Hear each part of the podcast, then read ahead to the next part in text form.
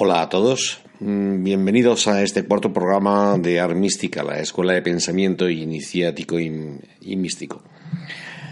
Hoy quería hablaros sobre una cuestión que se plantea muy a menudo. ¿Servir o no servir al prójimo? Desde un punto de vista iniciático, todos estos podcasts van a tener siempre un enfoque y un corte especial y profundamente iniciático y místico. Por lo tanto, no es cuestión de entrar en polémica con lo que pensáis o, de, o con lo que sentís, sino el contaros de acuerdo con, con las leyes del universo cómo son las cosas. Si de verdad estáis en un proceso de crecimiento personal y aspiráis a una comprensión del mundo y del universo que deslimite por completo vuestra forma de ver la vida y que os permita tener un acceso directo a las entrañas de ese futuro que, que, aspiráis a modelar para que sirva a vuestros más profundos sueños, vais a necesitar moveros de acuerdo con esas leyes. Son leyes que en las formaciones de armística desnudamos una a una. Aquí vamos a sobrevolar por encima de ellas para que tengáis un pequeño enfoque.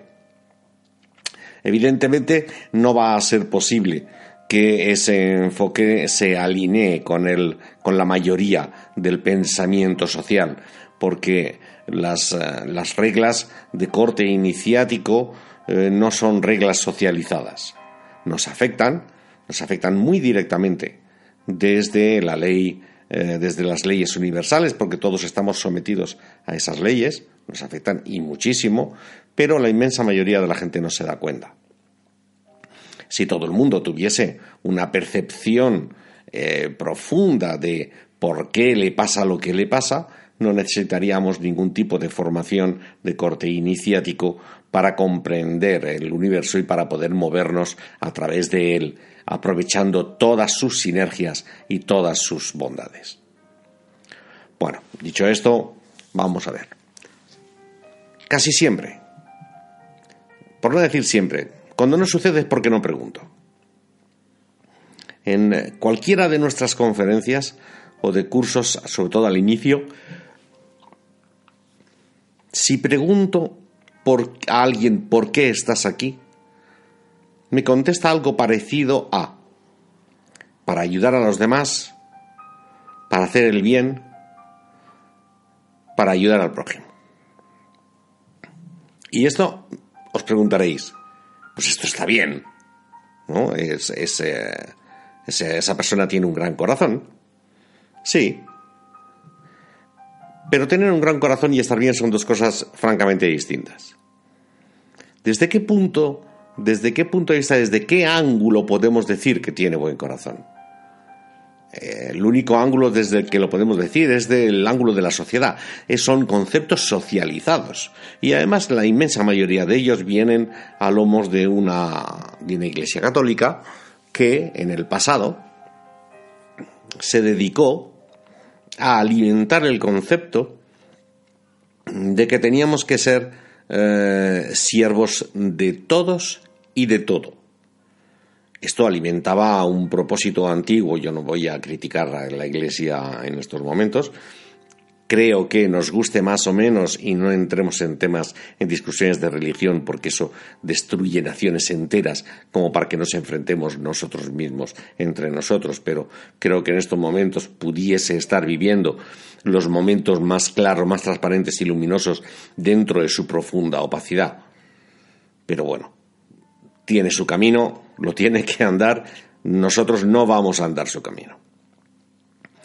Por culpa de, la educación que se, nos dio generación tras generación durante tanto tiempo, ahora pensamos que, eh, aunque nos estemos muriendo, deberíamos estar al servicio de los demás.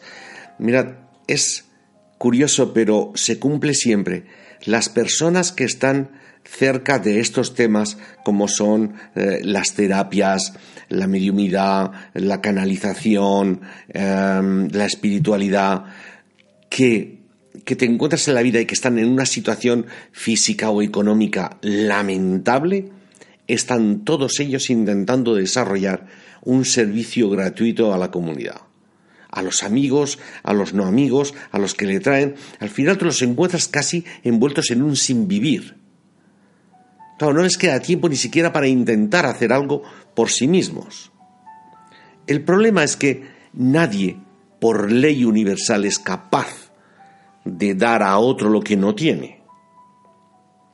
Por lo tanto, si estás en un estado de miseria o de decrepitud a nivel personal, a nivel económico y a nivel de salud, ¿qué vas a compartir con el que está delante de ti que tiene necesidad de algo? Una. Dos. En el casi 100% de los casos, el prestar ayuda sin que nos la pidan es una búsqueda silenciosa o soterrada de reconocimiento. Bueno, uno de los mayores pecados capitales que hay es la soberbia por ser el pecado capital más camaleónico que existe. Es capaz de manifestarse bajo eh, máscaras indiscutiblemente de, de, un indiscutible aspecto socializado y bondadoso. Hay muchas personas que han terminado entregando su propia vida al servicio de otros solo por servir esa necesidad de reconocimiento que le demanda una de las múltiples caras de la soberbia espiritual. Y ellos, los pobres, no tienen la culpa porque en realidad no son capaces de reconocer que lo único que les sirve en su pobreza interior y en su pobreza de vida de alimento es ese abrazo, ese reconocimiento. Luego hay otros de más dudosa moral que, bueno, cuando te hacen un favor, ten cuidado, tú lo podrás olvidar, ellos no lo van a olvidar nunca. Y si tú lo olvidas, ya se encargarán de recordártelo, porque si dejas de reconocérselo, ellos dejan de recibir su prebenda. Entonces, este es el escenario contaminado que normalmente rodea el servicio al prójimo. ¿Qué es en realidad lo que tenemos que hacer? Desde un punto de vista iniciático, el servicio al prójimo se resume en un servicio claro y directo hacia nosotros mismos. Todo lo que no hagas por ti no lo vas a poder hacer por nadie. Tú eres lo más importante de tu vida cada vez, sin exclusiones, ¿eh? lo digo y lo machaco mucho, cada vez que haces algo bueno por ti, que edificas una verdad por ti, que construyes o reconstruyes una virtud en ti y se instala de forma clara ni natural en tu persona, va a tener una salida al exterior a través de tus gestos, de tus palabras, de tu forma de ser y eso se va a comunicar a todos los que te rodean y a partir de ese sistema de comunicación todos los que te rodean se van a ver influenciados y contagiados por esa nueva realidad que hay en ti.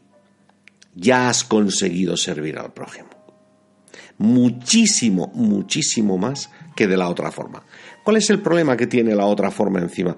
Eh, la gente que quiere servir al prójimo por encima de todo lo van a, lo hacen inconscientemente aunque no se lo pidan.